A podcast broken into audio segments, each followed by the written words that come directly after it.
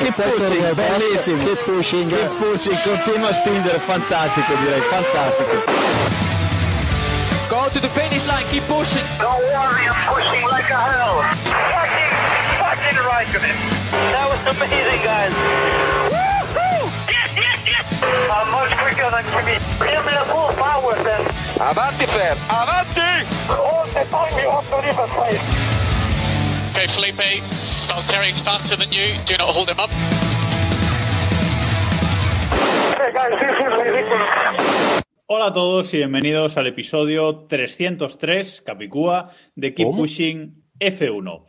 Un episodio en el que vamos a hablar un poquito de medios, de medios, Fórmula 1, MotoGP, un poquito también, pero no como el otro día, un poquito de medios en cuanto a MotoGP.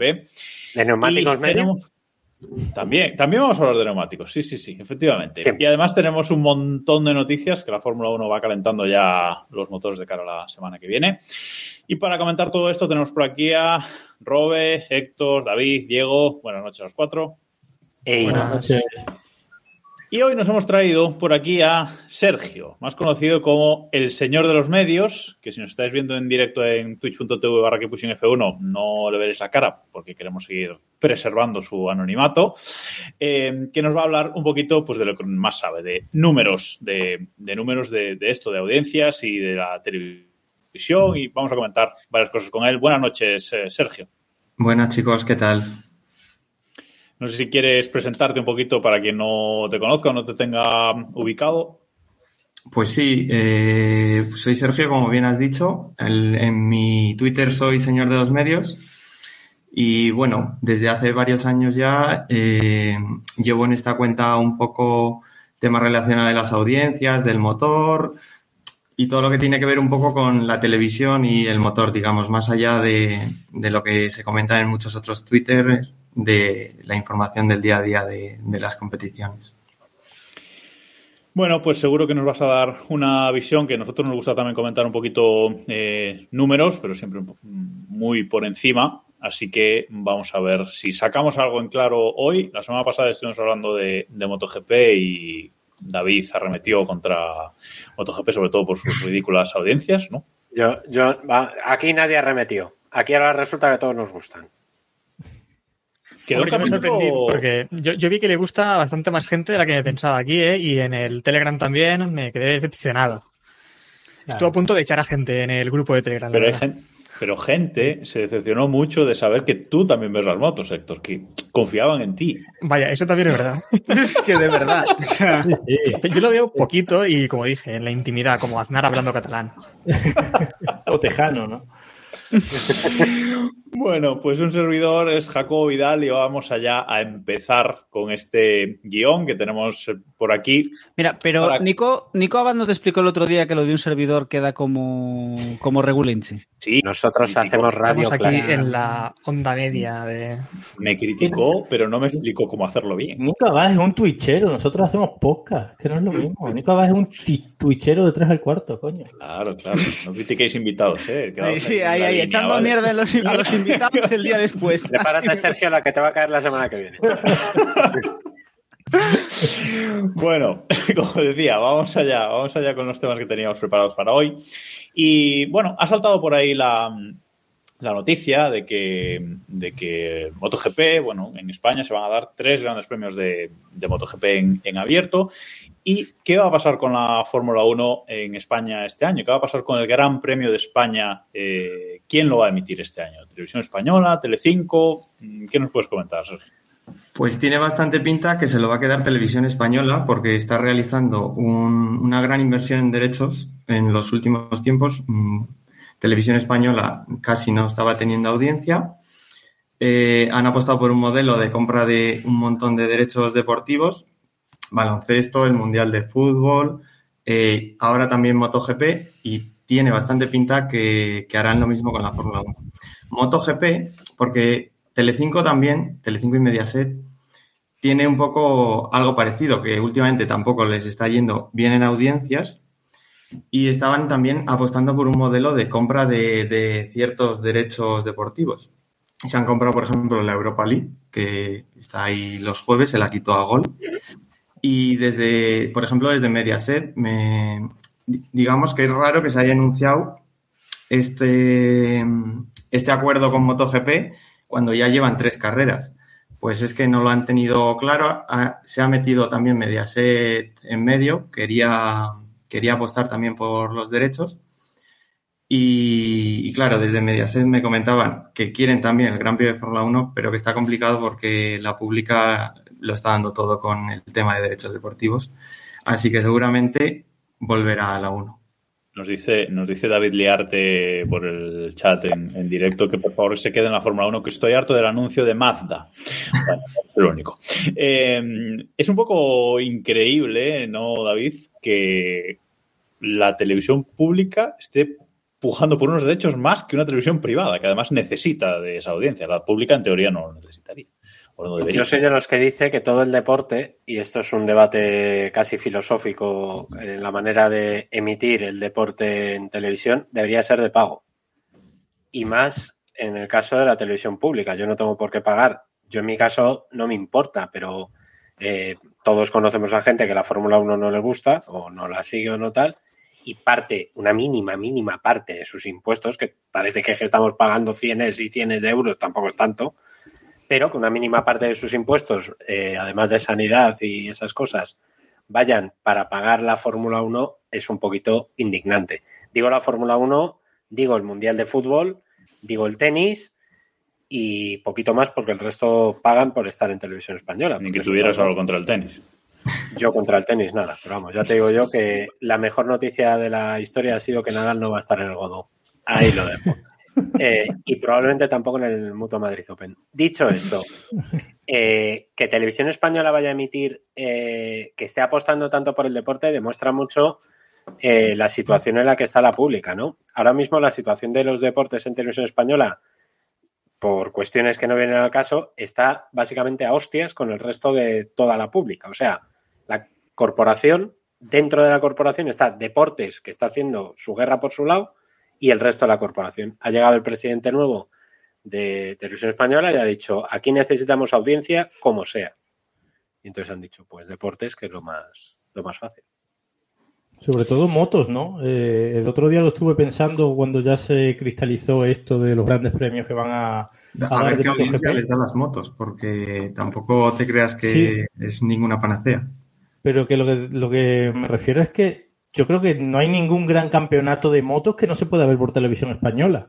Eh, creo que menos las 24 horas que fueron ayer, o antes de ayer, 24 horas de Mans, todo lo demás yo creo que se puede ver por televisión española de una forma u otra.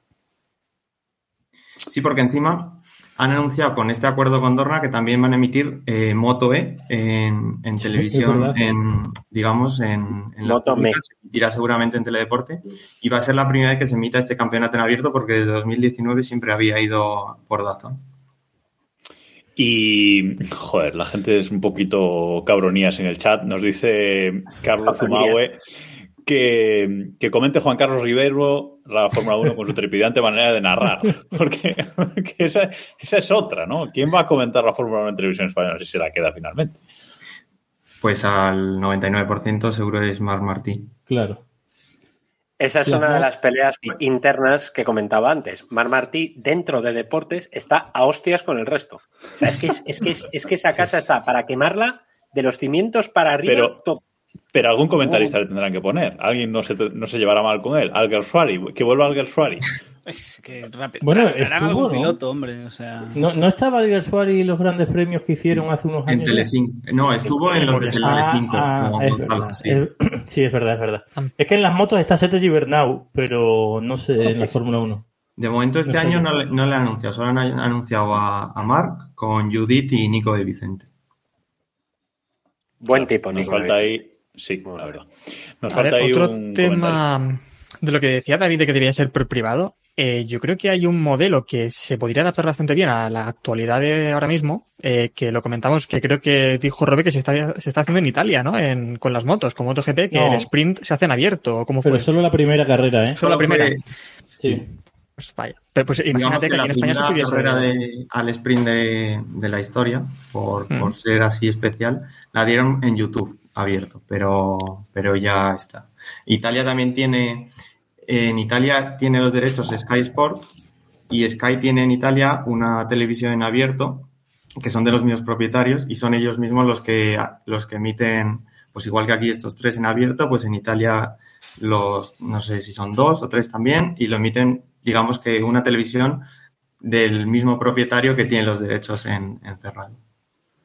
Claro, y no puede ser beneficioso para, para todas las partes al final, que veas un poco un ratio de la sprint, que es como el, el teaser, el, lo que vas a ver durante la carrera de mañana. Y mm, entonces te entra el gusanillo y al final acabas contratando a lo mejor también la carrera principal, ¿no? Es que no O hemos sea, ¿creen venido... solo las primeras vueltas? No, no, el sprint, la carrera del No, sprint la del sprint entera. Claro, el sprint. No, pero es que ahora, ahora me gusta más la idea que se me había ocurrido. O sea, ¿no? las primeras vueltas Claro. y decir, y hasta aquí puedes leer, como se hace con los, con los eh, muros de pago en los medios. Que lees El párrafo, Plus antiguo. ¿no? No, o con, la- o con las previas de los partidos, que hay canales que hacen previa del partido de Champions, hacen la previa hasta el minuto que pitan el inicio y fin. Y se acabó. Y Sí, el, el canal Plus antiguo te dejaba ver los primeros 10 o 15 segundos del partido. Exacto, exacto, exacto. exacto. Creo que, creo que el gol de Ronaldo al Atleti se vio. creo que sí, ¿eh? Yo, yo la El, el dato que necesitábamos. Exacto. Eh, joder, y, y- y el hecho de, de poner incluso la Spring en YouTube siempre en abierto también podría ser una opción para ganar audiencia. Y dentro de ese streaming, pues bombardear mucho con la carrera del domingo. La carrera del domingo se emite aquí, paga aquí, ¿no? A lo mejor. A ver, es que no hemos venido a hablar de, de motos, pero otra vez, otra vez. Pero es que la verdad O es que sí, el- o sí. No, pero es que es el, es el caso paradigmático de, de esto que estamos hablando. Yo no estoy 100% de acuerdo, estoy solo un par- en parte de acuerdo con lo que ha dicho antes David de que los deportes deberían ser todos de pago. Eh, y las motos es un caso muy claro. Las motos tenían una franja activa muy, muy, muy marcada. O sea, estaba muy asentado en la sociedad eh, de 11, 12 y cuarto y, y 2 del mediodía, las motos. Y, y sigue asentado, aunque, aunque ya no, o sea, en gente que ya lleva 10 años sin verlo, pero todavía lo tienen en la cabeza. Yo me crié en un entorno religioso, fui a colegio religioso y tal, y había gente que se quitaba de ir a misa para ver las motos. Quiero, eh, eso puede parecer para alguien, para alguien, para alguien que no sea creyente, puede parecer pues una chorrada, pero para alguien que es religioso, quitarte de tu fe para ver las motos, o sea, Eh, las claro, motos tenían eso. El titular, las motos fomentan el, El absentismo absentismo. el religioso. ateísmo. No, pero Me lo, pongo, lo pongo como Luego ejemplo de- para que se, Hay, para una- que de se hecho, vea que estaba muy una relación asentado. directa en la audiencia de las motos y el descenso de, de la De la fe religión. eh. De la fe. De la fe. ¿Ves? No, pero Dejad es de un decir- ejemplo. ya, dejad de vender Sí. bien las motos, porque aquí se supone que dice- No, pero. Ro- Roberto en parte tiene razón porque mm, antes las audiencias, incluso de Moto 3 y Moto, bueno, antes se llamaba 125 o 150, es que algunas llegaban casi al millón. Que te Claro. pones eso en un ejemplo de en abierto la Fórmula 3 y la Fórmula 2 y dices imposible. Pero la gente se enganchaba toda la mañana, aunque luego la, el pico de audiencia de MotoGP no era tan grande ni nunca llegaba a ser tanto como la de la Fórmula 1, pero sí había pues eso de ponerte desde el principio de la mañana y, y tirar ahí. Yo Eso creo que estaba hay- muy asentado. Y dentro de MotoGP, a donde quería ir a parar con esto, es que MotoGP renunció eh, a, a- a este sistema que tenía tan asentado, sobre todo en la sociedad española, no sé en el extranjero cómo sería. Renunció a, a ello para irse al privado cuando yo creo que era un deporte que no tenía Bueno. un volumen tan grande. Por aquel entonces creo que más bien renunció Telecinco porque fue quien soltó los derechos, quería venderlos, mm, ofreció todo tipo para... quería cambiar porque no le iba bien y vendió los derechos a Movistar. O sea, así como cuando entró Movistar en 2014, eh, digamos que Movistar negoció directamente con la FOM y por eso Antena 3 siguió con su propio contrato de 2014 Ah, ya. y 2015 seguían abierto. En el caso de las motos, fue Telecinco quien vendió parte de su contrato y por eso ya desde 2014 parte se emitía directamente en cerrado. Ya, no había que no comprara tampoco, yo creo. El caso es que ahora en MotoGP hay una batalla interna tremenda desde hace ya muchos años, porque claro, los equipos dicen, oye, yo antes tenía los, sobre todo de Moto 3 y de Moto 2, yo antes tenía millones de personas que me veían, por lo tanto mis espacios de patrocinios en las motos eran mucho más grandes, Y ahora, ¿quién me está compensando eso? Es que yo ahora mismo ya no puedo vender eh, mis patrocinadores al precio que lo hacía antes, ni a la mitad, ni a la mitad de la mitad, porque es que la gente que nos ve es irrisoria con la que nos veía antes. Y esto en parte es por una decisión que ha tomado el campeonato, en cierto modo. Eh, yo quería decir, antes de volver a la Fórmula 1, que, bueno, estoy, estoy de acuerdo, bastante de acuerdo con lo que dice Capicón 2001 en el chat, que dice la televisión pública tiene una función, difundir los deportes minoritarios, no debería gastar un euro en Fórmula 1, No fútbol profesional, tenis, etcétera. Yo estoy absolutamente de acuerdo con eso, estoy de acuerdo con David en que deportes que haya que pagar millonadas no deberían emitirse ahí y deportes minoritarios sí. Bueno, es mi opinión, eh, comparto esa, esa opinión nada más. David tiene otra y Robert tiene, tiene otra. Eh, y luego el, el tema que decía, que decía Robert, yo me enganché a las motos así, yo me enganché a las motos con ese horario. Yo pasaba toda la mañana de adolescente viendo las motos con esos horarios. Y creo que es algo que beneficia tener siempre los mismos horarios y que también la Fórmula 1 renunció a ello y durante un tiempo le perjudicó también. Eso de a las 3, de las 2 a las 3, ahora a las 3 y 10 o a las 2 y 10 o no sé qué. Y al final, pues bueno, han acabado volviendo un poco a, a los horarios eh, normales, ¿no? La audiencia... La Champions es siempre a las 9.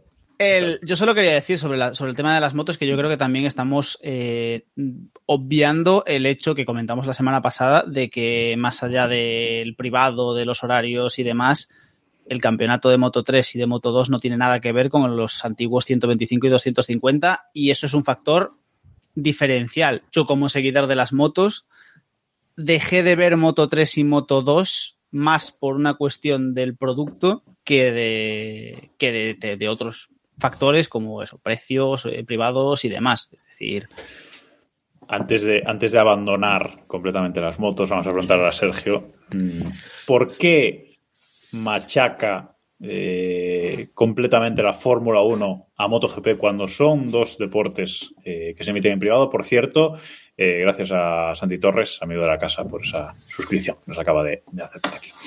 Eh, Sergio. Pues totalmente es por la, y creo que lo hablabais un poco también la semana pasada, es por la ausencia de un crack que siempre esté ahí. Eh, las motos, cuando empezaron a emitirse en pago, al igual que la Fórmula 1, y se fue Fernando Alonso, superaban en audiencia y por bastante en muchas carreras a la Fórmula 1.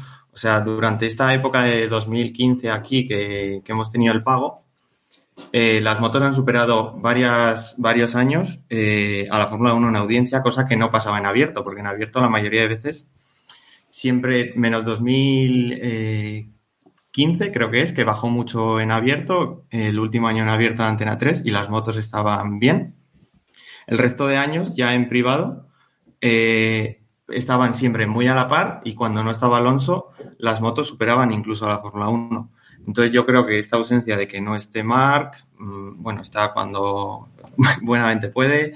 El 50% No haya- de las carreras, que sepamos. no haya ningún otro referente, pues al fin y al cabo las carreras son muy bonitas, cada, un- cada vez puede ganar uno, pero mm, igual no es realmente lo que queremos.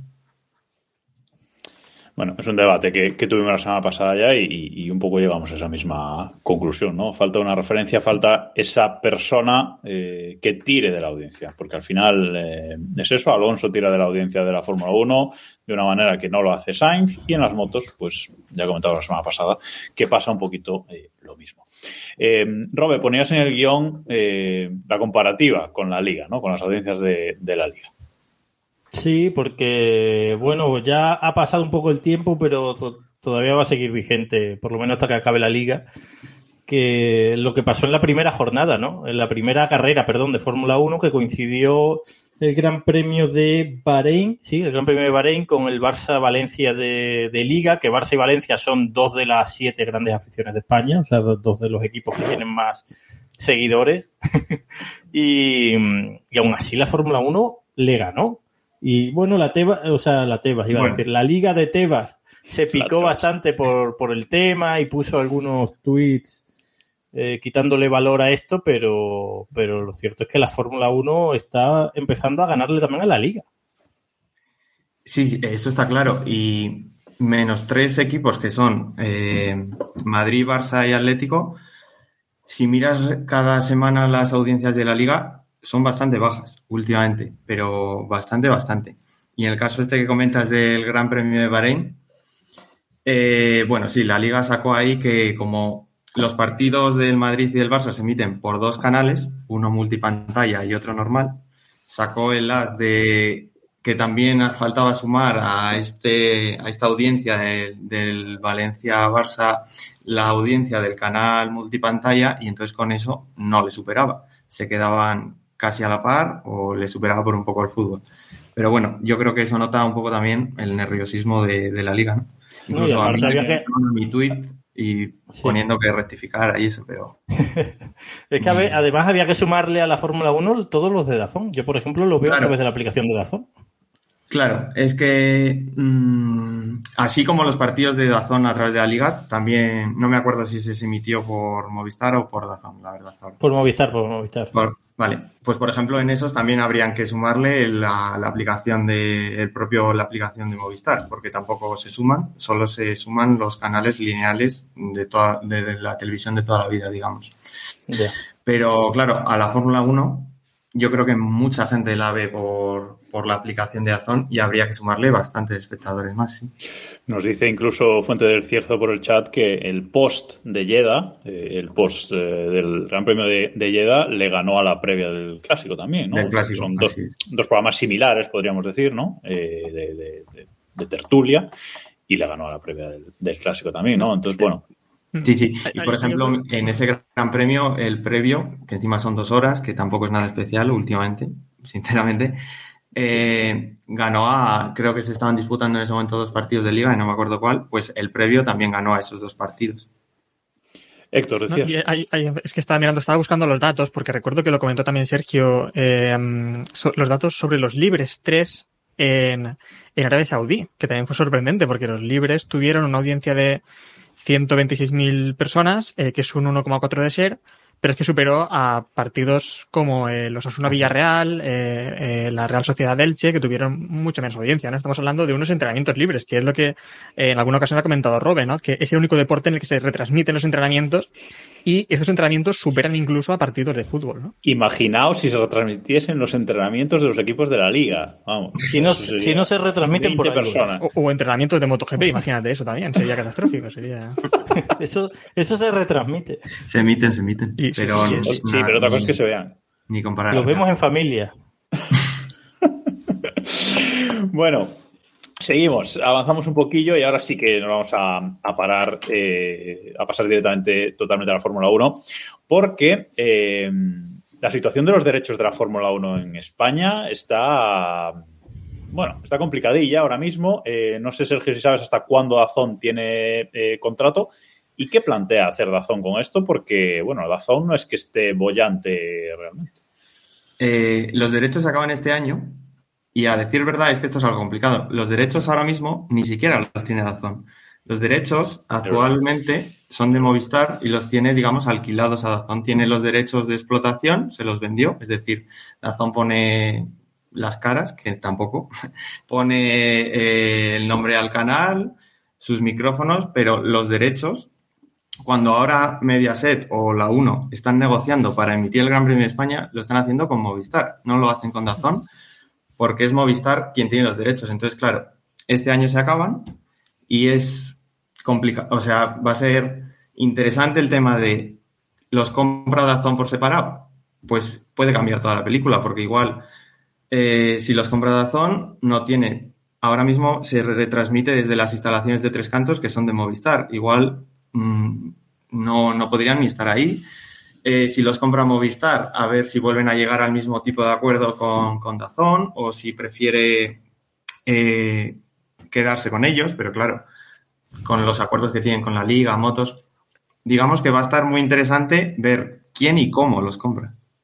Decía. Sergio una cosa también, eh, las personas, ¿no? Que también eran puestas por Dazón, pero bueno, en el caso, por ejemplo, de Lobato, creo que el contrato es como Movistar, ¿no? Claro, claro, claro.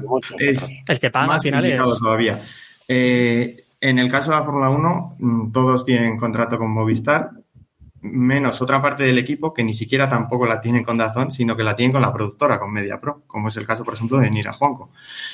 Entonces, eh, en el caso de las... sea, por ejemplo, hace dos años que Lucía Villalón eh, fue al Gran Premio de España con toda esta gente, pues por ejemplo Lucía sí era una cara de Dazón, entonces pues ahí estaba MediaPro, Dazón, Movistar, la verdad es que hay un englomerado. Un tinglado impresionante.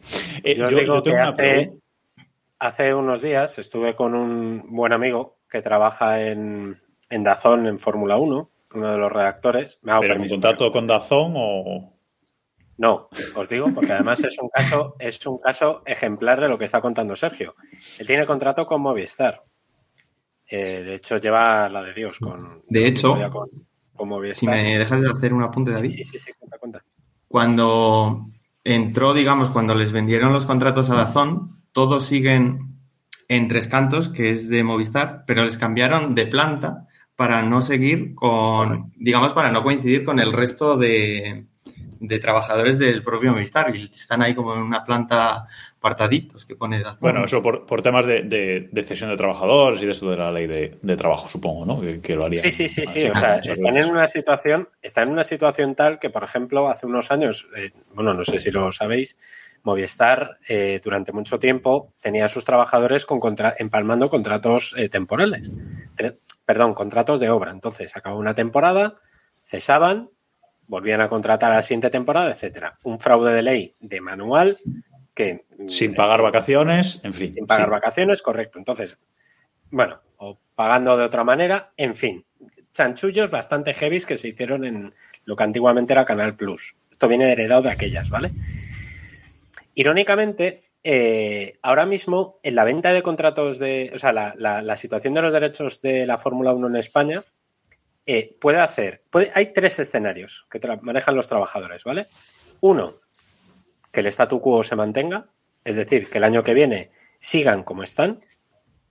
Dos, que Dazón les absorba y asuma, si Dazón compra los derechos de la Fórmula 1 a todos los efectos, les absorba y, y mantenga el equipo. Es decir, esto tiene lógica desde un punto de vista eh, ejecutivo. Tú tienes a la gente, sabes cómo funciona, sabes que tiene un producto más o menos igual, al paisano que lo está viendo le da igual, entre comillas, quién paga la fiesta, ¿no? Es una cosa mm, absurda, ¿no? Y tres, que lo vendan a Dazón y Dazón coja y se ventila a todos. O sea, es bastante irónico. Eso, eso, ese último escenario yo lo veo, lo veo más, más complicado, pero mi pregunta Yo es lo veo muy si complicado. no, si no contempláis un tercer actor Ahí en es donde voy yo. en la ecuación. Amazon Prime, Netflix, Ahí es donde voy yo. mm, no sé. Ojo Disney, que ahí- también salió el rumor de Disney. O Disney, claro, Disney Plus. En Estados Unidos, por ejemplo, tienen los derechos Disney, ¿no? Y bueno, Sí. después también lo, lo tiene E ESPN, que es el que los ejerce. Bueno, es Disney. Así es, Se los compró Disney sí, y es quien los revende. Como, ha- como hacía varios años aquí MediaPro, que siempre compraba yo los derechos y siempre los vendía luego pues, a la Sexta, Antena 3. Estuvo así varios años. Hay una cosa que es, que es bastante irónica y es que en el asunto este de las negociaciones que están haciendo con, con los derechos, el buen momento de Fernando Alonso está jugando en su contra. Claro. Es que es de coña. O sea, me decía eh, mi amigo, me decía, estamos ahora mismo preocupados porque nosotros no podemos negociar a la baja. Los derechos que se compraron, que se actualizaron, recuérdamelo Sergio o, o cualquiera de vosotros, Sí. creo que fue 2021. Fue, Fue en 2020, en mitad de la pandemia, es. y se compraron Correcto, para el 21, 28 y para- 23. Y de hecho, Correcto. en ese año que se renovaron, se iban a renovar muy a la baja y finalmente tuvieron que subir porque justo se anunció el fichaje de Carlos Sainz por Ferrari y eso hizo que los derechos eh, subieran de precio en esta última renovación, que iba a ser bastante a la baja porque no estaba Alonso, las audiencias no eran bollantes, pero finalmente se anunció la vuelta de Alonso, el fichaje de, de Carlos por, por Ferrari y los derechos terminaron subiendo. Ahora no Ahora mismo, ni para que- imaginar por... Estarán... Ahora mismo, para que os hagáis una idea, en, en Dazón están deseando que la victoria de Alonso eh, llegue o después de la firma de la renovación del contrato, que para que os hagáis una idea, están manejando fechas entre junio y septiembre, es decir, en verano, eh, o que no llegue. Es, es bastante irónico. O sea, eh, pueden morir de éxito. O sea, su, su situación es ahora mismo jodida, porque no pueden, claro, evidentemente están, por un lado, joder, audiencias, etcétera, repercusión, todo lo que quieras, que Alonso gane, que le ganará, creo. Eh, es bueno, pero como gane, de repente les van a meter morterada para, para renovar los derechos. ¿Cuánto- Yo por, cuántos, ¿Por cuántos años, Sergio? ¿Se sabe por cuántos años se va a renovar o esto es variable? Supongo que suelen ir de tres en tres. Supongo que volverá a ser otros tres años. Robe, perdona que te he cortado. No, que yo creo que gane o no una carrera Alonso, el hype a la próxima temporada va a llegar disparado. Sí. Tiene toda la pinta de que va a llegar disparado y la morterada la van a cobrar igual. Es que aparte, si alguien quiere entrar, es el momento, tiene que entrar ahora, como lo hizo en su día la sexta con cuando hicieron el, bueno, había, había sido la sexta, ¿no? Los que habían comprado, Sí, los sí, que se habían levantado a Telecinco. Sí, Tienes que entrar ahí, Sí. es el momento, es decir, ahora mismo que tienes a todo el mundo con hype, que tienes a todo el mundo tal, si quieres posicionarte, sobre todo si eres eso, un Amazon Prime, que quieres posicionarte en streaming de deportes, que ahora mismo, por lo menos en España, no es tu, no es tu mercado. El momento es ahora. Ahora es cuando tienes que soltar la morterada y hacer la inversión para posicionarte y después continuarlo. Entonces ahí Ojalá. Amazon tiene las de perder.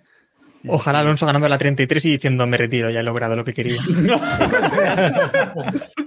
Pero, de- pero después de la venta. Claro. Sí, sí, sí, sí, sí. Esa, esa, No, esa pero, para, que Sí, os hagáis, para que os hagáis una idea, hay una comparativa que creo que lo puede entender muy bien toda la gente que nos escucha. Eh, los derechos del Mutua Madrid Open tienen un coste X, ¿vale? Y se negocian estamos con el deporte favorito de David. Siempre lo trae. ¿eh? No, escucha. El hecho de que Nadal está ahora mismo dudando seriamente No, claro. en competir, eh, spoiler, no va. eh, medio exclusiva que os puedo dar, no va. eh, es un problema. Porque eh, los- se lo hacen así las teles, así, se tragan el Mutua Madrid Open. En el caso de la Fórmula 1 es un caso muy extremo, pero es, es muy parecido. O sea, el hecho de que Alonso esté marca radicalmente el precio de los derechos y marca todo. O sea, marca la David. audiencia, A, marca a- a mí me hace gracia que el precio subiese porque Sainz se fuese Ferrari, cuando ahora mismo quiero que la gente no ve las carreras por Sainz en Ferrari. No, no, no. Yo voy a hacer una comparativa que, que a ver si le gusta a David. Bueno, le voy a hacer una pregunta a David. ¿Es Carlos Alcaraz el Sainz del tenis? No, De momento no, sí. no, Yo creo que no, ¿eh? Pero... lo siento, pero no. O sea, Carlos Alcaraz es mejor que Rafa Nadal. Y tiene más pelo. Efectivamente. Eso es Bueno, eso así. tampoco es difícil. Vettel Seguimos, también, sea, seguimos. Está, está comentando, están comentando mucho en el chat mientras, mientras hablábamos de los, de los derechos. eh, a lo mejor un cuarto escenario, yo planteaba un tercero, pero a lo mejor un cuarto escenario, y es que nadie compre esos derechos, que esos derechos queden desierto y, desiertos, y que la Fórmula 1 diga, vale, pues en España pongo F1 TV, que es lo que muchos estamos deseando, y emito a través del canal oficial la Fórmula 1 y se acabó. No vamos. no. Va, a pagar una morterada. seguro. Antes te los paga hasta Televisión Española. Es que, vamos, ni lo, ni lo dudes. Es decir, ni lo dudes. Estamos, estamos hablando, o sea, estamos hablando de que no sabemos si Dazón va a renovar porque hay alguien que está metiendo, que, que- o sea, porque hay gente que se está metiendo en el medio, si no renovarían. Es decir, eh, porque al final, eh, a- en el peor de los casos, lo que han renovado, Dazón lo, va a fi- lo firma mañana, lo que, reno- lo que hicieron en la última renovación. Y en la última renovación, la F1 ya, se, ya llegó a la conclusión de que les compensaba Bueno, esa zona está, renovación. peor, está que estaba, ¿eh? De todas formas, creo yo. A mí el tema Bastante de. peor. Sí, pero, pero es lo que les queda. Si Dazón de- pierde la. Perdón, perdona, Robert. eh, si Dazón No, sí, pierde sí. la Fórmula 1, ¿qué le queda? ¿Qué hace? La Euroliga. O sea, sí, sí, sí. claro que sí. O sea, si la la Euroliga, Fórmula la, 1. la vemos cuatro paisanos. La Euroliga de baloncesto, que se renueva este año, eh, me comentaron que seguramente vuelva a Movistar también. O sea que igual. Vaya. No me queda nada. Joder, no voy a, no voy a poder. Para que os hagáis una idea, para que, para que lo pongamos eh, con cifras, con dinero, que esto es al final una cuestión que hay que tener en cuenta, eh, Radio Televisión Española, mm, ente público que pagamos todos, untó a Qatar con 37 millones de euros. Un mundial que son 15 días, más o menos, 20 días, yo creo que son 21 días, eh, 37 millones de euros. Ingresó en lo que es eh, retorno económico 1,1 millón. O sea, perdió 36 millones de euros. Yo creo que Televisión Española, sabiendo que la Fórmula 1 le puede dar rédito, mm, viendo cómo está el perfil este, eh, yo creo que se puede arriesgar a echar el resto. ¿eh? La o sea, ¿la Televisión Española pagó cuánto has dicho por el Mundial? 37 millones de euros según elmundo.es, que tienen buena idea. Pero si emitirían 15 partidos, como mucho del Mundial. Pues suma. Así es. Bueno, Teniendo en cuenta además que en el caso del fútbol eh, pasa mucho también, es muy parecido con el caso de la Fórmula 1, depende de hasta, qué, hasta dónde llegue España. Este año había un cierto hype por el concepto este de que la luchoneta, etcétera, etcétera, aunque no fue Yago Aspas, y eh, parecía que este año podía ha- hacer algo, ¿no? Pero le salió mal. Y 37 millones se perdieron 36 Ah. millones de euros. y encima hablas Ecuador. De 1,x, no sé, 1,6 creo que has dicho, ¿no? De ganancias. 1,1. Y, le- y les multaron con no sé cuántos millones son, pero también con por publicidad Ah, por lo, del, por lo del Entonces, ganso. Es verdad. ya, es verdad, ¿para es qué? verdad. Eh, un Qatar-Ecuador inaugural del Mundial por 2,4 millones de euros. No está nada mal. Espero que lo disfrutaréis. Madre de Dios. Bueno, en fin. eh, veremos, veremos qué pasa con, con esto, pero está calentito. Por aquí iremos haciendo seguimiento, pero así como otros años está claro la renovación, este año, bueno, sí. Yo iba a decir que se me ha pasado que, que me da mucho en la nariz, o sea, me cuadraría mucho el tema de Netflix, ¿eh? O sea, yo no lo limitaría solo a Dazón y Movistar. A mí No, no, Amazon Prime y Disney Plus van a entrar en la puja, Sí, seguro. sí, sí, Otra cosa sí. es que lleguen, pero que van a Y entrar seguro. el que es socio predilecto de la Fórmula 1, utilizar el mercado español, que al final es un mercado un poquito más pequeño, como conejillo de indias para ver qué tal funciona y tal, a mí no me sorprendería. Y luego, además, en, en la, en la relación, que eso no lo he comentado antes, la relación que tienen interna eh, gente de MediaPro, gente de Movistar barra Dazón, no es buena.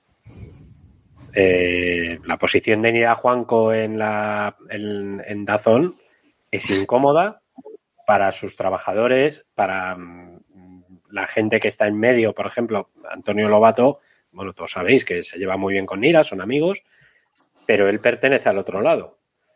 Eh, Claro. No es una relación cómoda, o sea, es que también hay tensión eh, personal entre ellos y no voy a comentar mucho más que...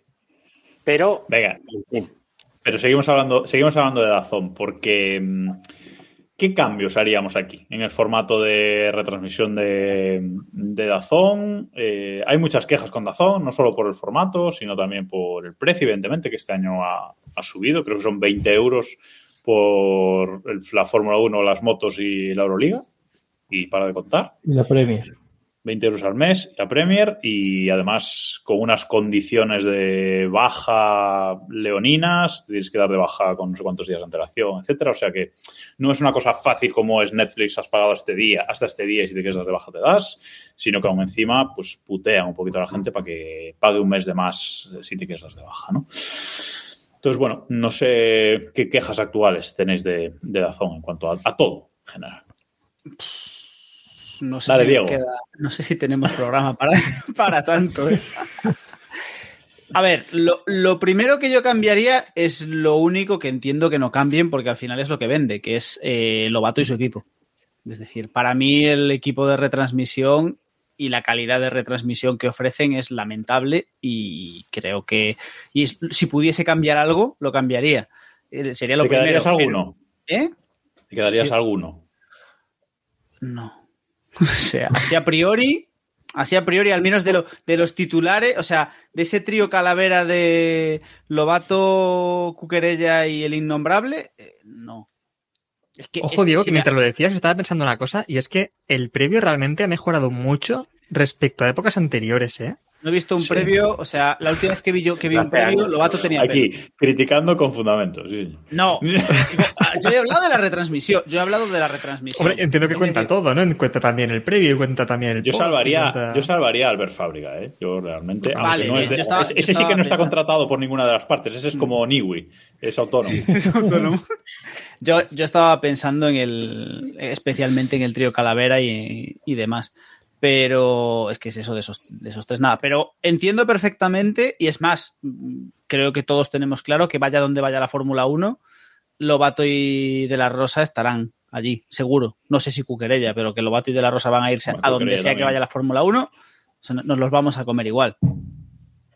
Más allá, más allá de eso, eh, evidentemente, es que hablamos de las retransmisiones o hablamos de Dazón en general. Las retransmisiones, pues No, cosas maravillosas como que corten una ceremonia de podium o la carrera para poner publicidad después de que tú estés pagando un pastizal Sí, eso es aparte un poco golfo. por Un poco. decir, yo, yo, yo soy, yo soy de la opinión. Yo, yo siempre he sido alguien que he defendido pagar por los servicios, ¿no? Así como David habla, decía que el deporte debería ser de pago y demás, yo siempre he defendido que eh, yo estoy dispuesto a pagar por un servicio que consumo si me ofrece una calidad que me, que me valga la pena. Yo, eh, yo soy de la, debo ser la única persona que queda en España que paga Netflix. Y he pagado Netflix toda la vida y lo he pagado para mí. No, lo, no he compartido la cuenta nunca.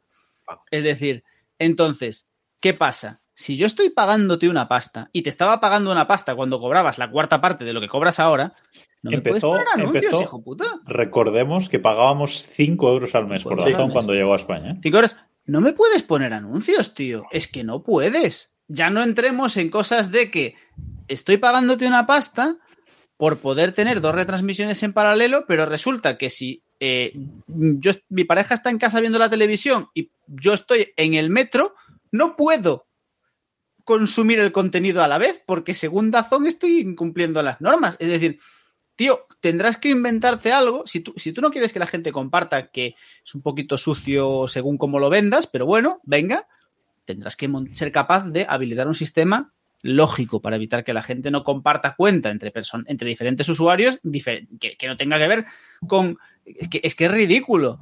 Y, y es eso. Y luego ya el tema precio me parece difícil de valorar. Para mí es una, es una indecencia. Lo que está cobrando Dazón por el...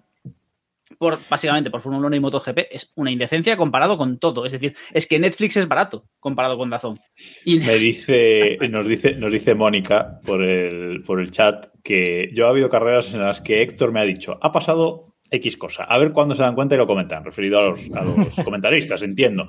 Y es verdad, a mí también me ha pasado, que lo comentan a los 5 o 10 minutos, eh, o cuando se sale alguien de pista se equivocan del piloto habitualmente, incluso de ¿Qué equipo. carrera fue en la que Hamilton se estrelló en la entrada de boxes?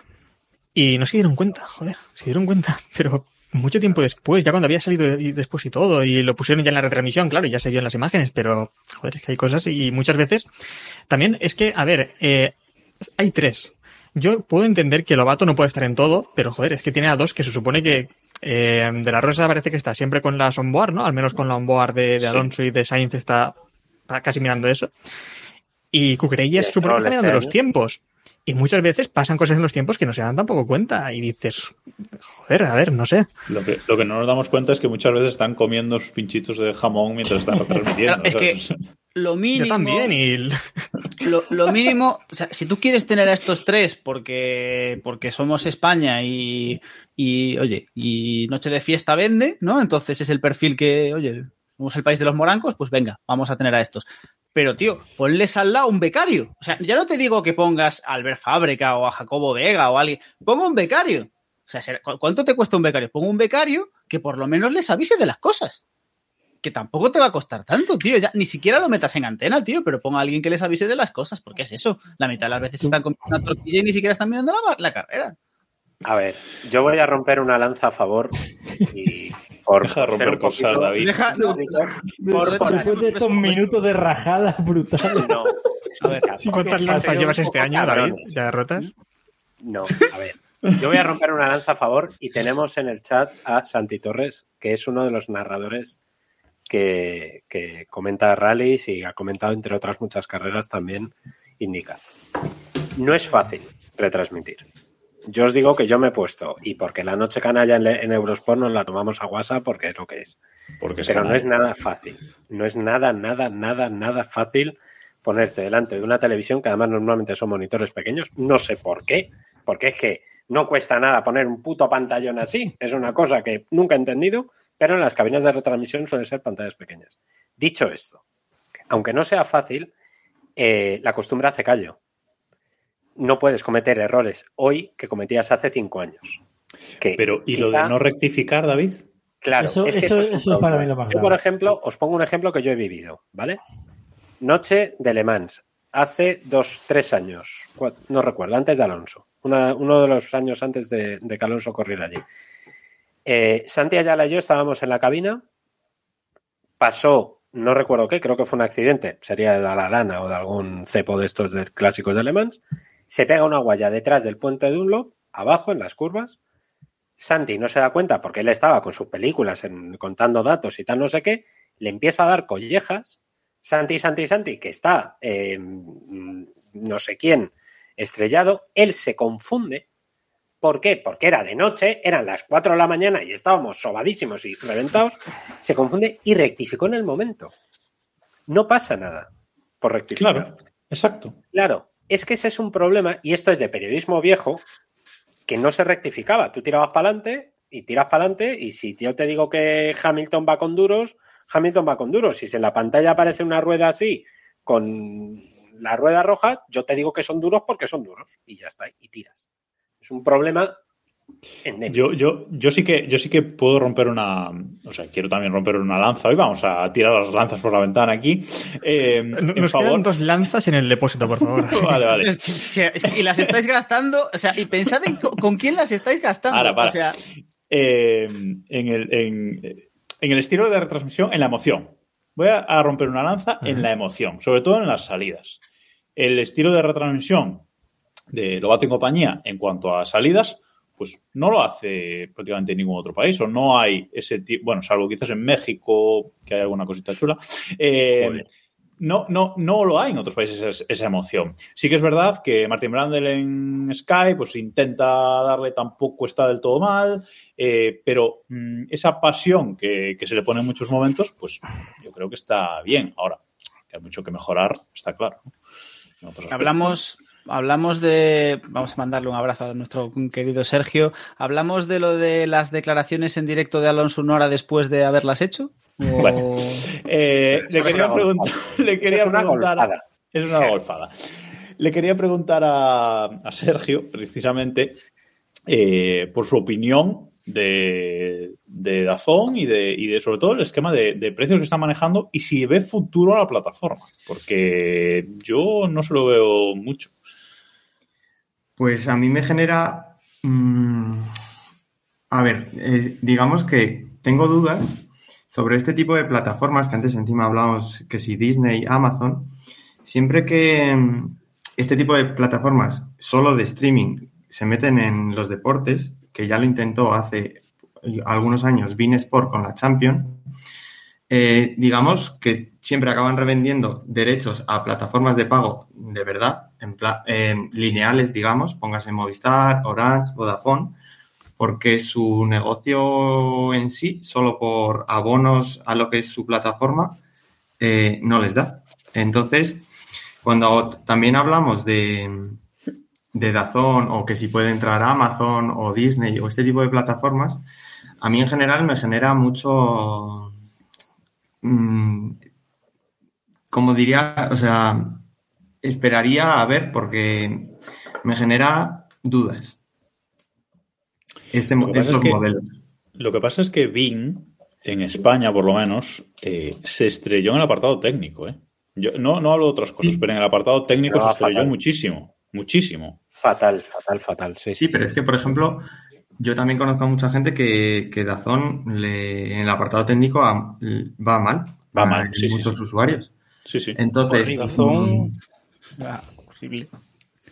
Dazón se dio una hostia muy grande con, con el tema de la liga cuando pidió a Movistar que los partidos de la liga de Dazón se tuviesen que ver a través de la Aplicación. de, la aplicación de Dazón.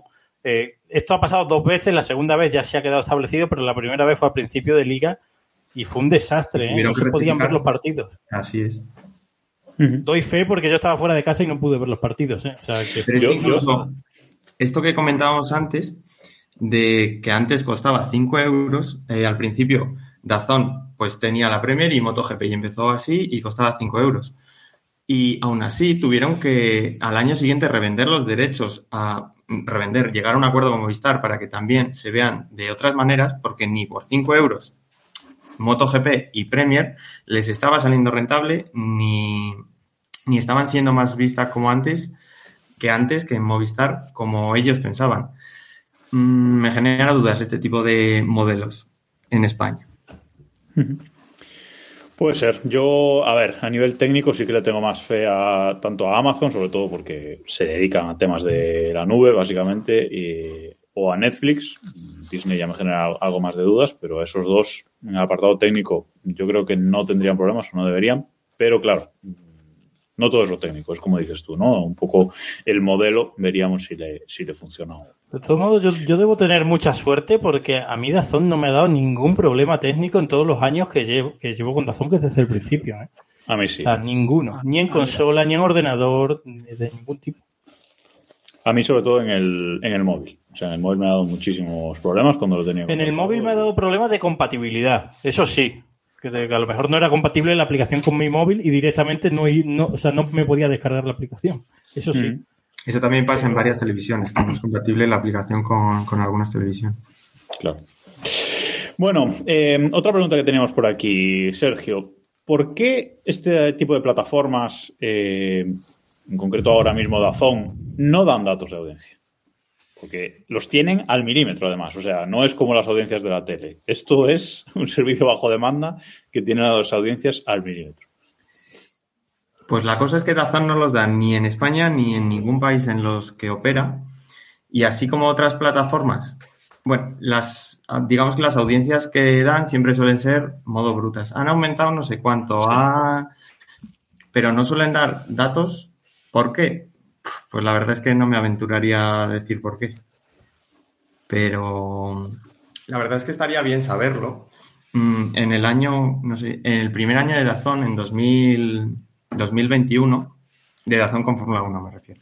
Sí. Eh, ellos no dieron ningún tipo de cifras, pero sacamos, eh, saqué en este caso una estimación, porque ese año eh, fue el año en el que volvió Alonso y las audiencias en el lineal aumentaron un 110%, creo que fueron.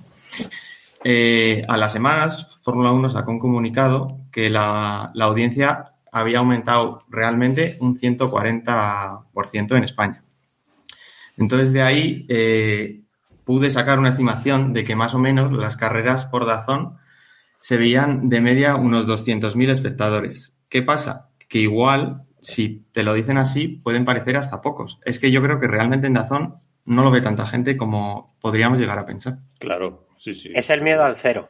Es un miedo, yo os digo, porque nosotros. Hace dos semanas enviaron un comunicado que, que no, o sea, lo leía y decía, pero esto, que, o sea, que si habían visto no sé cuántas horas, no sé cuántas personas su, que habían eh, superado su propio récord de visualizaciones en número de, de horas, y digo, ¿y a mí esto que me aporta? Era un comunicado dame totalmente datos. vacío. Claro, dame datos. Dame Yo datos creo que no se, dan, no se dan los datos por el miedo al cero. Porque tú empiezas a dar datos, por ejemplo, de la Fórmula 1 y dices, bueno, vale, 200.000. Bueno, pocas. Bueno, pueden parecer pocas. Pero cuando de repente llegas y dices, vale, voy a dar datos de todo y ves que un Osasuna Villarreal lo han visto, no os exagero, mil personas. Y no estoy diciendo una cifra, y no estoy diciendo una cifra eh, alta, ¿eh? Mm, es que, claro, quedas muy mal. Entonces, también los propios dueños de, la- de las competiciones, en, el- en el, tenemos que entender que ya no, no va a haber eh, derechos, o sea, no va a haber eh, partidos ni, ni acontecimientos deportivos con millones de espectadores como, como, como había antaño, porque eh, está ahora mismo muy fragmentada la, la audiencia.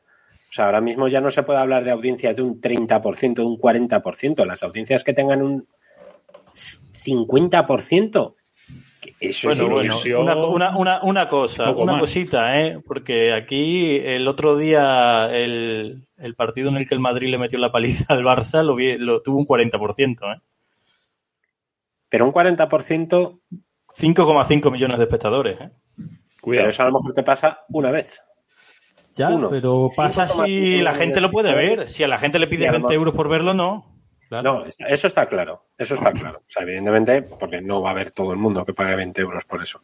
Pero. Claro, ¿no? No- no- nos comenta Santi Torres en el chat eh, que a ellos lo que les interesa es tener suscriptores. Es decir, gente que Está paga. claro. Luego, gente que Así. vea las cosas le da igual, ¿no? Da igual.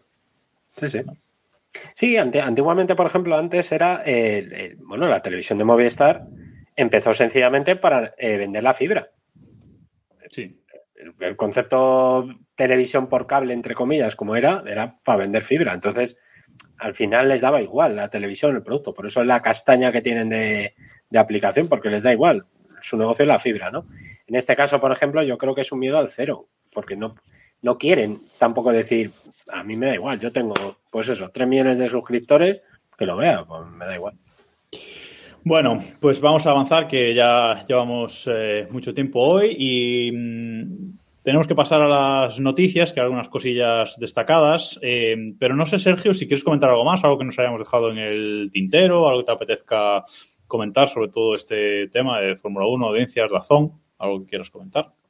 No, eh, la verdad es que creo que lo hemos hablado un poco todo. Una noticia que se ha sabido relativamente hace poco, bueno, se sabía desde hace ya, pero se va a hacer efectiva a partir de mayo.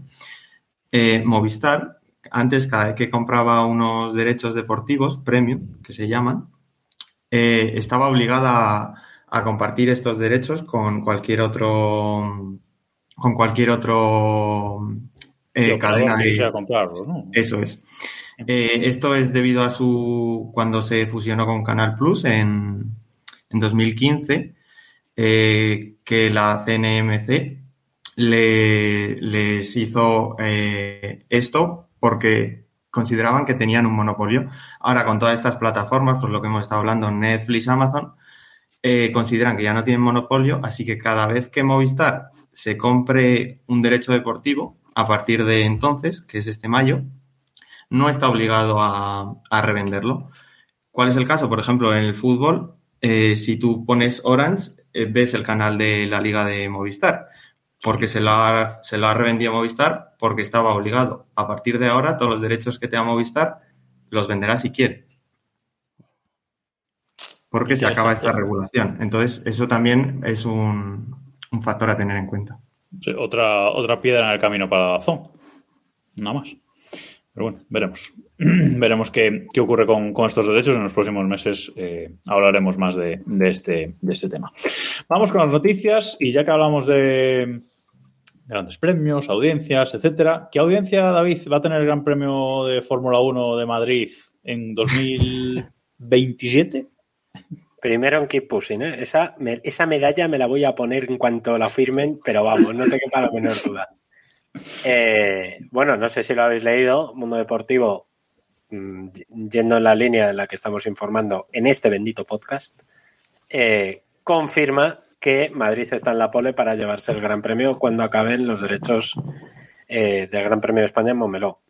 De aquí a 2027, pff, a saber. A saber qué va a pasar. Pero Mira que cuando David cuando empezó a hablar David de esto, es que digo, ¿qué, qué, qué, qué, humo? ¿Qué, ¿Qué, moto me está vendiendo?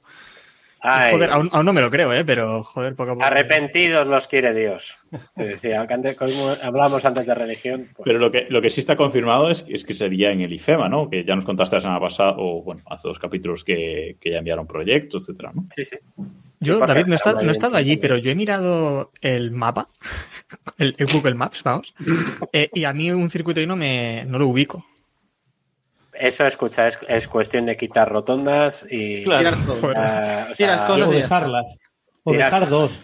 Con Eso. dejar dos yo rotondas. Me, yo me lo imagino. A mí me viene bien porque tenemos la redacción de ABC literalmente eh, justo antes de la salida de IFEMA. O sea, es que yo creo que podría escucharles desde la ventana. O sea que. Yo, me, yo a mí me gusta imaginarme el Gran Premio dentro de uno de los pabellones de IFEMA. El circuito, rollo karts. rollo karting indoor, ¿no? rollo karting indoor. Pero Te dirán a, a, Carlos Sainz, ¿no? Su, su karting, a ver cómo lo ha hecho eso. Ojo, si hacen un karting indoor, pues sí que po podemos por fin revivir la idea de Bernie de los aspersores. Correcto. Ahí sí que Correcto. es mucho más fácil Correcto. meter lluvia. David, ¿será, será nocturno? Hostia, lo que faltaba, tío. Eso ya no lo sé, pero molaría bastante. Yo os conozco, os puedo enseñar garitos. Si venís, os enseño garitos que están en la zona. Sí, seguro que todos de buena gente. Eh, ya que hablamos de Sainz, ya que comentabais Sainz por ahí, ha, ha salido un rumor eh, que Audi empieza a buscar pilotos para su equipo de Fórmula 1, el de 2026, el que no nos creemos que vaya a suceder hasta que finalice la primera carrera del Mundial, a saber, Australia. Eh, pero parece que Sainz mm, está el primero de la lista de, Audi. No sé si, no sé, Robe, si, si hay algún lazo familiar por ahí que pueda influir o algo. Hombre, el lazo familiar es muy obvio, pero además hay otro lazo que también hay que tener en cuenta y es el de Andreas Seidel, ¿no? que fue el jefe de, de Carlos Sainz en McLaren. Coincidieron en McLaren y hicieron un trabajo fantástico levantando al equipo, el cual ahora se está hundiendo de nuevo. Y, bueno, yo, yo le doy bastante veracidad al tema. Primero porque ha salido en medios eh, bastante cercanos a Sauber y a todo lo que pasa en Sauber. Y segundo porque la verdad es que si lo piensas bien, cuadra. Eh, por la edad que tendrá Sainz por entonces, por la trayectoria que tendrá, por lo que va a necesitar Audi y por los padrinos. Así que en realidad encaja. Lo que pasa es que Sainz creo que acaba contrato en el 24 con Ferrari, o sea que a lo mejor se tiene que tragar un año en, en Sauber o como se llame eso. Bueno, ¿cómo lo ves tú, Sergio? ¿No es posible? Y, y ese año en Ferrari yo estaba pensando de quién iría. Ojo ahí. ¿eh? Hamilton. Pues es que Eso es lo que, lo que estamos deseando. Pero ¿hasta cuándo va a estar Hamilton por ahí dando vueltas? Pues, pues mira, mira Alonso. Hasta que gane el octavo. Hasta que gane el octavo y como no le quite más a uno, ya verás. Sí, hasta que gane el octavo. O sea. Claro, por eso. Sí, sí. Que gane el octavo y que, gane- y que cuando gane el octavo no sea con un cohete como el, como el que tenía con el Mercedes. O sea, que si, que si Alonso- puede- que si ve perspectivas del noveno se queda. Si lo ve medianamente tal, se pira, pero. Alonso va a estar hasta que gane el tercero y Hamilton hasta que gane el octavo. Eso sí, cada uno sus prioridades. Así que bueno, pues oye, ¿qué, qué se lo va a hacer? Lo malo es que Eh, eso que has dicho tú de, de que Alonso estar aquí hasta que consiga el octavo, es que lo dijo en No, 2006. Alonso el tercero. Alonso el tercero. Perdón, perdón, el, el tercero, que lo dijo en 2006. No, el octavo. Alonso dijo, Pero Alonso dijo que, el tercero. El otro, día, el otro día lo dijo, por cierto, eso. Sí, sí. Alonso Sí, sí, sí, dijo que iba a quedarse en Fórmula ex. 1, bueno, que su objetivo final, ¿no? Su meta final sería esa, batir a Hamilton y a Schumacher consiguiendo Al- más de siete títulos. Alonso, vamos a ver, Alonso es, es el, el meme este de esta es mi opinión y si no le gusta tengo otra. O sea, Alonso ha dicho que se iba a retirar súper joven, que, que cuando en el tercer título, que quería ganar muchos, que no volvía, que volvía, que viejo. Él que- dijo que se iba a retirar en. Ferrari y ya veréis. Correcto. Una cosa, Diego, nunca dijo que se iba a retirar joven, dijo que se iba a retirar cuando lograse el tercero y lo dijo en 2006. Pero la Claro. cosa pues se torció. Y dijo también que iba a retirarse en Ferrari. Y dijo, y, no se ha y retirado también- aún. Y hace, y hace como 10 años dijo que no le quedaban muchos años en Fórmula 1. O Bueno, sea, eso sí que, eso sí que lo dijo, bueno. ¿verdad? Y que, son, y que son muchos y que son pocos, todo es relativo. mm. El tercero, el tercero en Ferrari y retirarse. ¿Hay límite de edad en la Fórmula 1? No hay, ¿no? No, no, no. No, no. no, no. En MotoGP sí lo hay. En, Moto, en MotoGP hay hasta los además- 50 años y ya no además- puedes seguir. Otra vez, pero otra vez, MotoGP. date- Pero, pero, pero- pero ¿qué caballo de Troya es, es Robe que hemos traído aquí para que nos... No, Oye, lo vi.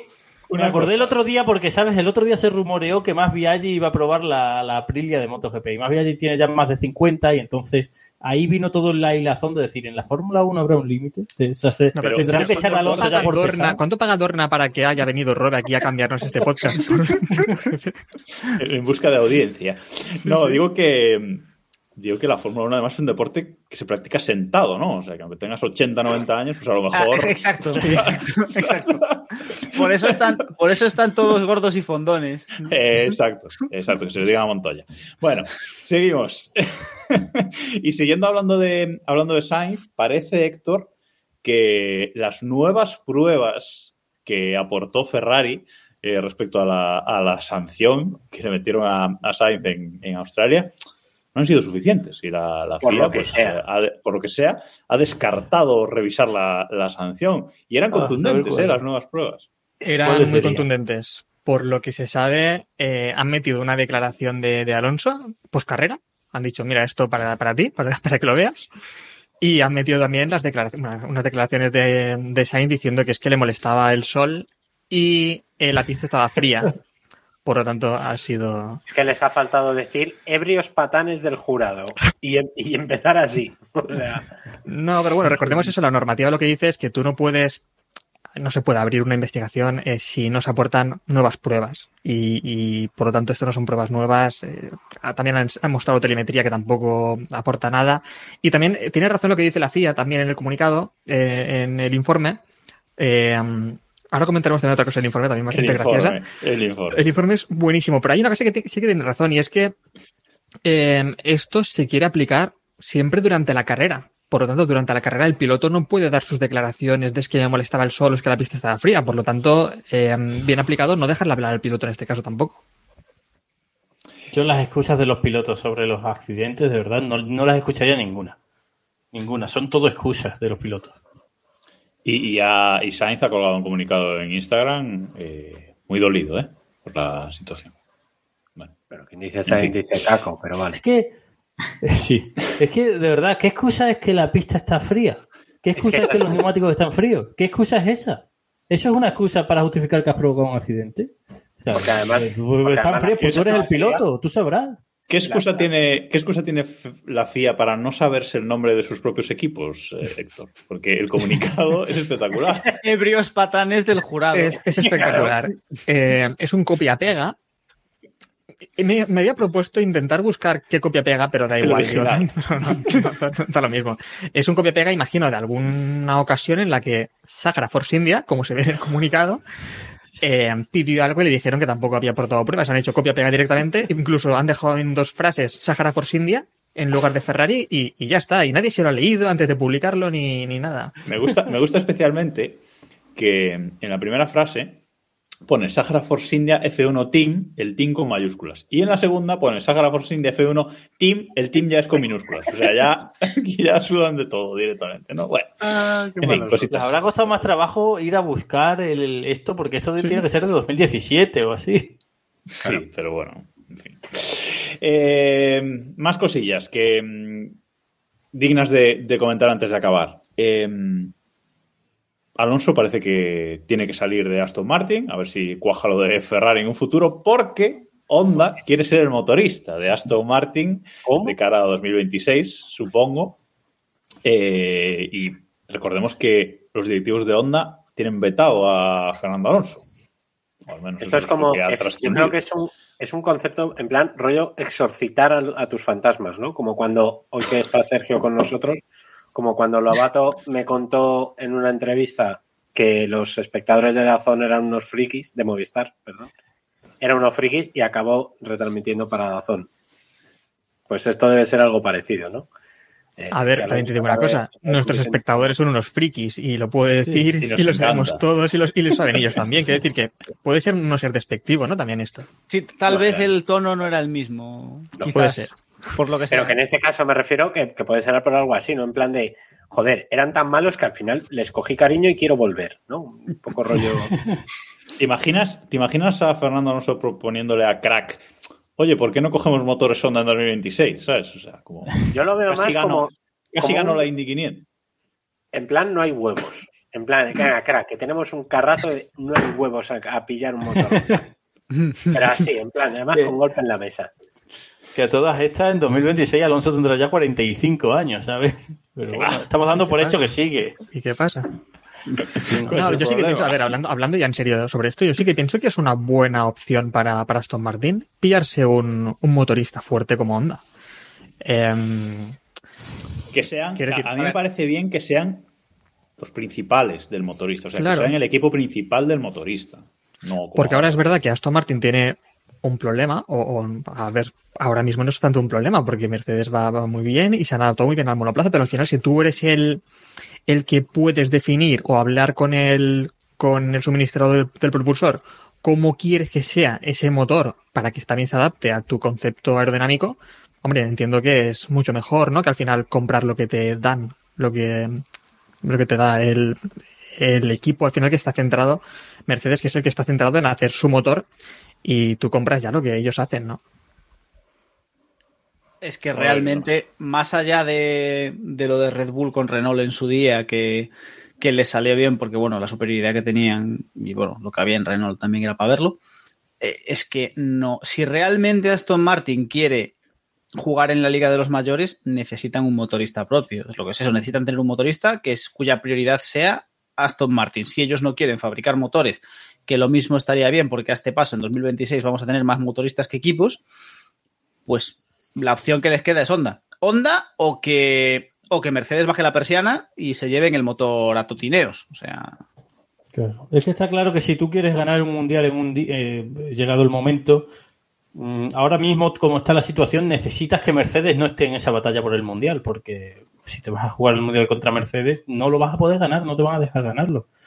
Entonces, está claro que recurrir a un suministrador de motores que sea único para ti o que tú seas su principal arma, siempre es un siempre es una garantía, pero a ver qué hace Honda, porque es que los motores no son los mismos. O sea, no es descongelar los motores de ahora y a chutar. No, no, son motores que cambian bastante, que tienen parte nueva y el que ha, el que ha estado al frente del proyecto de Honda estos últimos años eh, lo han derivado a, a, bueno, a una competición de dos ruedas de la que nos gusta que hable, pero lo han Y, derivado allí. y sa- y- y sí, que le va muy bien a Honda también esa competición, por cierto. Y, y- y hay, que, hay que tener en cuenta que a Honda luego el desarrollo del motor ha sido buenísimo, pero crear un motor nuevo de cero les costó un pelín. O sea que... Por eso digo. Bueno, por su eso problema digo. era la, GM eh, la MGUH, ¿no? Y aquí eso No, ya su se- problema era que probaban con un cilindro cuando se usan seis, ¿sabes? Eso, eso era uno de los principales También. problemas.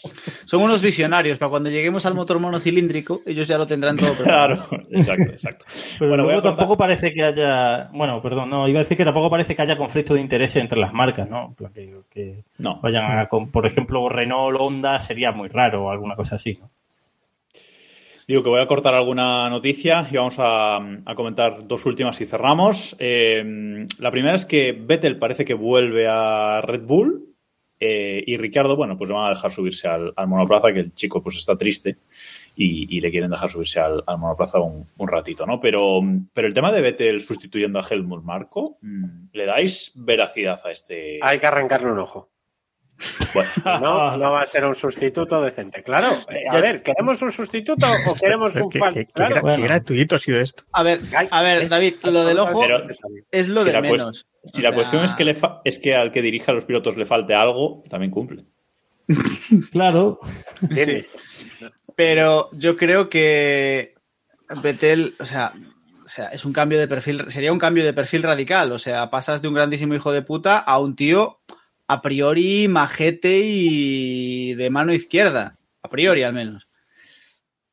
Es un cambio de perfil y perderemos mucho. Es decir, ya se nos fue Flavio. Es decir, si seguimos quitando a según qué personajes del paddock, yo no sé qué, cómo se nos va a quedar esto. No me imaginaba yo a pierde Vettel metido en estos fregados, ¿no? Ni yo. Es que es eso, pierde mucho Red Bull sin Helmut Marco, porque al final le tienen para lo que le tienen, ¿no? Que es eh, tirar cosas a la prensa, utilizarle como, como el perro que, que va ladrando por ahí las cosas que a lo mejor otros no quieren ensuciar su imagen, ¿no? O no quieren ensuciar la imagen de los pilotos. Por ejemplo, en, en Mercedes muchas veces se mancha bastante Hamilton diciendo cosas que a lo mejor en Red Bull las puede decir Helmut Marko y, ya está, ¿no? Incluso Toto también se mancha y, y en el caso de Red Bull no ocurre tanto así. Eh, Vettel yo no le veo en esa posición, la verdad. No. Es ¿Tú, que... tú le ves, Sergio? ¿Qué, qué, qué opinión te merece esto, esa noticia? Pues yo creo que es algo que se ve. Yo lo había escuchado ya antes de que incluso se retirara, que Vettel eh, probablemente en un futuro iba a volver a, a Red Bull eh, en un rol así similar. Eh, ¿Por qué no? Yo últimamente eh, la, la, academia de Red Bull, por ejemplo, si te fijas en la Fórmula 2, tienen casi a la mitad de parrilla y pero tampoco hay ninguno que destaque especialmente sobre el resto. Y igual sobre esos temas quieren darle alguna vuelta. Y luego tener en cuenta que Helmut Marco tiene ya 80 años, ¿eh? O sea, es que no es ningún es chaval. Helmut Marco va mayor, ¿eh? Claro, Va que Helmut Marco cumple 80 la semana que viene. Bueno, pues veremos, veremos qué, qué ocurre. Desde luego la, la, noticia a mí me ha sorprendido, me ha sorprendido bastante, a ver si, si cristaliza, pero el cambio de perfil. Rumor más que noticia. ¿eh? Sí. Sí. Bueno, y vamos a acabar hoy con eh, la noticia más importante que teníamos hoy, que es que, mm, Diego, tú que eres así muy estadounidense, eh, el agua el agua falsa de Miami se ha desbordado, o algo así ha pasado en el circuito de Miami porque ha habido una, una inundación. No sé cómo llevan las cosas los americanos. A ver, es que, es que es que es Miami, o sea, Miami es, es un pantano, o sea, lo, lo, lo, lo bueno no es eso, lo, lo, divertido es que probablemente ahí habrá caimanes. O sea, Ah, o sea Pues mejor que lo de los aspersores, Eso Bernino lo, eso Bernino lo dijo, no lo había ¿eh? pensado, pero vamos a. En, en Miami, en, bueno, en Miami, en Florida, si hay agua, lo más probable es que haya bichos de estos por ahí paseando. O sea, lo mismo el señor este que está caminando tan alegremente en la foto, antes de terminar ya no tenía, le faltaba un caso pierna, ¿sabes? Ah, da igual, la- las, las Pirelli son muy duras, ¿eh? No, da igual. Ya, ya voy, voy a aprovechar que está aquí, que está aquí Sergio para, para preguntarle eh, qué opina de este enfoque, ya que estamos hablando de, de Miami, qué opina de este enfoque que le está dando la Fórmula 1, que le está dando Liberty Media a, la Fórmula 1 de cara a Estados Unidos, ¿no? Porque ya va a haber tres grandes premios este, este año, más el de Canadá, que algún estadounidense lo considera también su casa. Eh, entonces, mm, no sé qué piensas de este enfoque, si, si crees que le está funcionando o que le va a funcionar este americanizar un poquito la, la Fórmula 1. Yo creo que les viene funcionando desde el principio, pero más de cara al exterior que, que en propio Estados Unidos. En Estados Unidos están bajando la audiencia de, de IndyCar, de NASCAR e incluso de la Fórmula 1 tampoco está creciendo mucho. Eh, sinceramente, eh, yo prefería cuando había más, más grandes premios en Europa. eh, no tanto, pues tres en Estados Unidos mm, se me hace un poco pesada la cosa. Mm, pero el enfoque de Liberty, lógicamente, mm, es el bueno. Y si vemos este fin de semana en las motos, perdonadme, que hemos visto eh, en Austin, eh, desde otro tres enfoque que le personas, dan las motos, eh, la- las gradas no estaban ni la mitad de, de llenas que, que en Fórmula 1, que estaba siempre allí en Austin hasta arriba. Bueno, decir ni la mitad es ser generoso, ¿eh? Sí, O sea, yo he visto una foto en la que se puede contar Bueno, a la pero, que hay. la foto que creo que a la que te refieres, que es la que se viralizó en Twitter, eh, claro, en Fórmula 1 pusieron cuando creo que iba a empezar el Gran Premio y creo que la de motos era antes de, de Moto 3. Tampoco es comparable. Ah, vale. Pero Vale, vale, sí, sí, sé, creo que sé cuál foto dices. Pero, pero sí, la diferencia, y de hecho por eso las motos están copiando mucho a la Fórmula 1, este año sobre todo. Hay, hay también una cosa, Sergio, no sé si tienes por ahí el dato, pero recuerdo que lo vi, no sé, como hace como dos años, el dato de edad en Estados Unidos respecto a las audiencias de IndyCar, NASCAR. Eh, la NASCAR, por ejemplo, tenía una audiencia media, una edad eh, cercana ya a los 80 años, no recuerdo la cifra, pero es que era, era muy alta. Creo que era casi 60 años. Sí, Y en- en... cambio Fórmula 1 y Hmm. son más los jóvenes, sí. Mm. Sí, a mí me parece esto espectacular, ¿no? Porque es como tu audiencia va envejeciendo, pero no conectas con las nuevas generaciones, mientras que la Fórmula Oye, 1 ha pues- acertado bastante. Y es por eso que la audiencia de, de la NASCAR allí está bajando Pues bastante. que se aguanten, ¿eh? Que se aguanten, que se jodan, que ellos han fastidiado el baloncesto europeo. Pues ahora que se jodan, que le hemos fastidiado su, su automovilismo. Por cierto, que, que nos dice Tru- Trux, uy, no sé cómo se pronuncia eso, Truxton, en, en el chat que viendo los horarios, el Gran Premio de Las Vegas eh, se ha hecho dando la espalda al público norteamericano, ¿no? Es decir, se ha pensado en el resto del mundo, ¿no? Es en dar espectáculo al, al resto del mundo un poco, porque la verdad es que el horario para la gente local pues es un poco ya tal, ¿no? Que les den. Total, quien va a ir allí va a ser gente de rico, es verdad, es así. O sea, no. Sí, sí, no, por supuesto. Con la entrada más barata de 500 euros y si, 500 dólares y sin asiento, pues oye, sin asiento y, y sin ver la pista era, ¿no? Era para pasear por allí. Es que claro, claro, Ah, entrada para ir a- al show. Bien, bien. Que por cierto, están moviendo, están reasfaltando de strip eh, entero ya. O sea que, bueno, ya están metiendo caña a lo que será el Gran Premio. Pronto seguramente veremos imágenes ya de. Ya hemos visto alguna foto de, del nuevo edificio, del paddock, etcétera. Ya iremos viendo cosillas a partir de ahora. Bueno, lo dejamos aquí. Episodio largo el de hoy. Muchísimas gracias, Sergio, por, por estar aquí y pasar un ratillo con, con nosotros. Eh, esperemos que no sea la última vez. Y la próxima vez a ver si arreglo este cacharro y... No, no, no, hombre, no. El, relato, el relato era la, la- que era un misterio todo, envuelto en un enigma. De hecho, le hemos llamado Sergio, pero es un nombre en clave. ¿eh? así es. Pues, en realidad se llama Antonio. Bueno, pues muchísimas gracias, Sergio. Insisto de nuevo por venir. No será la última vez que te, que te llamemos si te quieres volver a pasar. Eh, y gracias, Héctor, Diego, Robe, David, por estar aquí una semana más. Gracias a todos los que nos habéis seguido en directo eh, a través de twitch.tv barra KeepPushingF1.